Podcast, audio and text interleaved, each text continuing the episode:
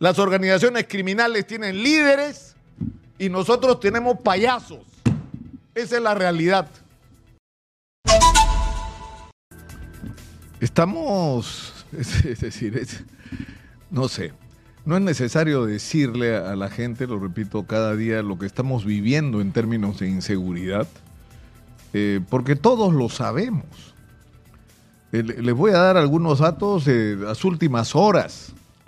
En Trujillo ha aparecido el cuerpo sin vida de un empresario, de un minero informal, en proceso de formalización, como se dice, eh, que había sido secuestrado y que según todos los indicios, eh, la familia pagó parte del rescate que los secuestradores, aparentemente la organización llamada Los Pulpos, eh, había reclamado. La familia pagó parte y lo dejaron tirado, le habían amputado algunos dedos y estaba muerto con una inscripción que decía por no pagar completo.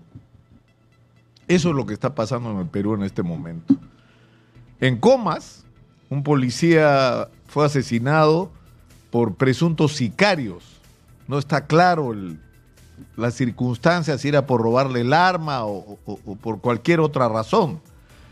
Y en San Juan del Urigancho, aparece un cadáver quemado dentro de un mueble, para sorpresa de, de los vecinos.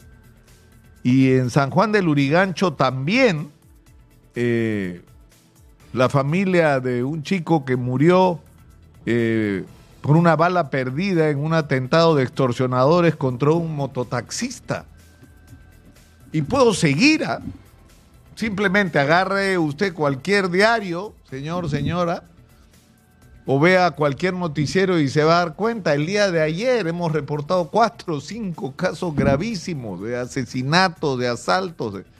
Es invivible esta situación. Y esto ocurre en la realidad de la vida cotidiana de los peruanos. ¿No es cierto? Agobiados por los gota gota, por los extorsionadores, por el cobro de cupo, por los secuestros al paso y de los otros, la mayor parte de los cuales se denuncian, por los asesinatos, es decir, por toda la, presencia asfixiante de la, de la delincuencia en nuestras vidas cotidianas.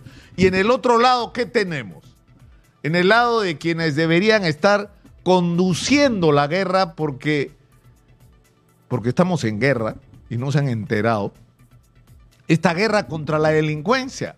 Están tirándose dedo unos a otros.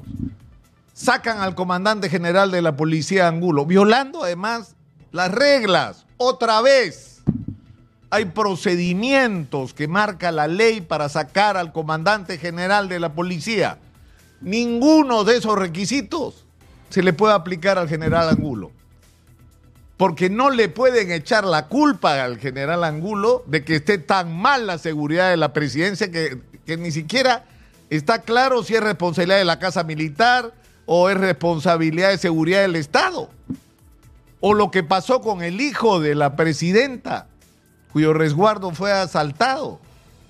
Es decir, eh, no puedes pretender decir que la culpa de que la, la decisión de esta estrategia de estados de emergencia absolutamente inútiles y todas las otras medidas que han sido puros manotazos e improvisaciones son responsabilidad de general Angulo. No jodan, pues. Y el ministro del Interior no tiene responsabilidad sobre la política y responsabilidad del comandante general de la policía y el señor Premier, que se ha llenado la boca de discursos sobre la eficiencia de, la, de los estados de emergencia, y la propia presidenta de la República con su discurso altanero.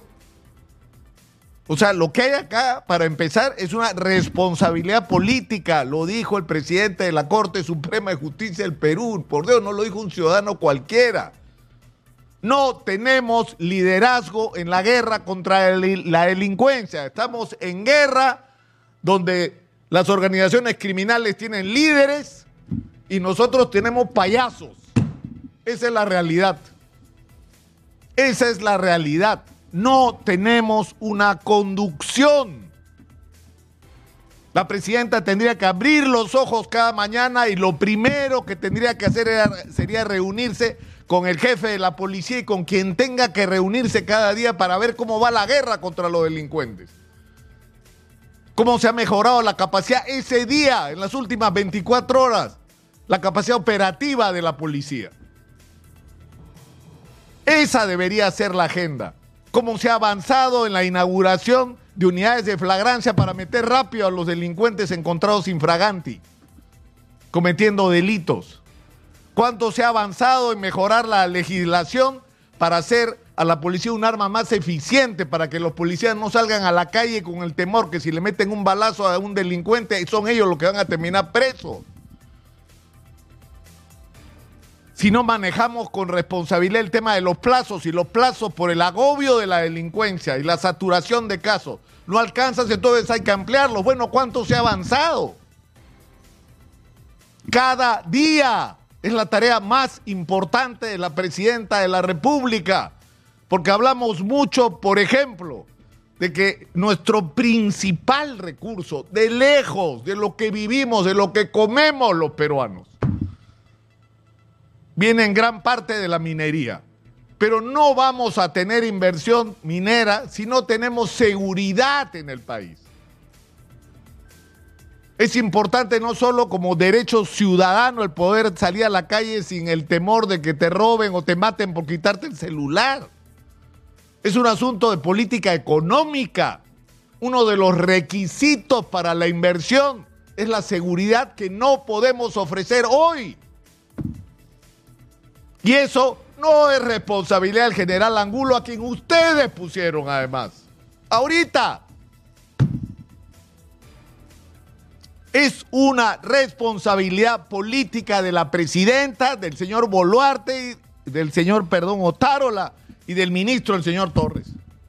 Y lo que debió ocurrir hubiera ocurrido en cualquier otro momento si tuviéramos eh, gobiernos que se respetan a sí mismos y respetan a la sociedad es la renuncia del ministro del Interior. Eso es lo que debió ocurrir. Porque lo que no puede seguir haciendo es creando ese clima de inestabilidad donde no sabemos quién va a ser el comandante general de la policía en los próximos seis meses. O dentro de seis meses, no lo sabemos. Así con este gobierno no lo sabemos. Porque si las cosas le siguen saliendo mal y siguen actuando con la ineptitud con la que están actuando, le van a echar la culpa al siguiente también en vez de asumir sus propias responsabilidades y hacer las correcciones que hay que hacer. Es decir, todos son manotazos, que salgan las Fuerzas Armadas, que se declare emergencia, que se ajuste la ley, cadena perpetua para los choros de celulares. ¿Y qué cosa han resuelto? Nada. ¿Estamos igual? No, estamos peor. Esa es la realidad. Entonces, hay que empezar por donde hay que empezar. Y, por, y eso es la policía. Si no tenemos una policía con la moral alta, una policía limpia de corrupción, que es otra cosa que es muy importante y que tiene que ser una prioridad. Una policía que tenga las armas que necesita, las comunicaciones que necesita, los vehículos que necesita, los recursos para trabajar la inteligencia, porque parte fundamental de la lucha contra el crimen organizado, que es nuestro principal agobio, es la inteligencia. Ellos tienen inteligencia, nosotros no, lo que tenemos no tiene ni de lejos los recursos que debía tener. Y por eso la policía no puede hacer su trabajo. Y alrededor de una policía potenciada, fortalecida, es que hay que organizarlo todo, el papel de los serenos, el papel de apoyo de las Fuerzas Armadas, el papel de la comunidad organizada, para voltear la tortilla, para que los que tengan miedo a la hora de salir a la calle sean los delincuentes y no los ciudadanos, para que los delincuentes reciban el mensaje que los estamos mirando, que los estamos chequeando que si cometen un delito van a ser capturados, sentenciados y mandados a la cárcel. Y para eso todo tiene que funcionar. La policía, el Ministerio Público, el Poder Judicial. Porque ahí también hay que hacer ajustes importantes. Y eso también tiene que significar una limpieza con respecto de fiscales y jueces que por un billete están dispuestos a soltar a un delincuente a la calle. Porque también eso hay que hablarlo claramente, porque eso también ocurre. Pero finalmente lo que necesitamos es liderazgo. Todo el mundo Bukele, Bukele. Bukele es un líder. Puede tener muchos defectos. Uno puede estar o no de acuerdo con su historia, su ideología, lo que quieran. pero es un líder, es un jefe que está encabezando la guerra contra la delincuencia en su país y asume la responsabilidad incluso por los excesos. Y no le echa la culpa a sus subalternos de las cosas que se hagan. Él asume la responsabilidad. Eso es un liderazgo. Insisto, despréndanse por un momento de cualquier prejuicio y juzguen simplemente por el hecho de que si estás en una situación crítica, si no tienes un liderazgo, no tienes nada. Porque no hay conducción, porque todo es un desmadre. Y porque no damos más, sinceramente. No damos más en esta situación. Soy Nicolás Lucar, esto es Hablemos Claro, estamos en Exitosa, la voz que integra al Perú 95.5 de la FM en Lima, estamos en el canal 34 de Movistar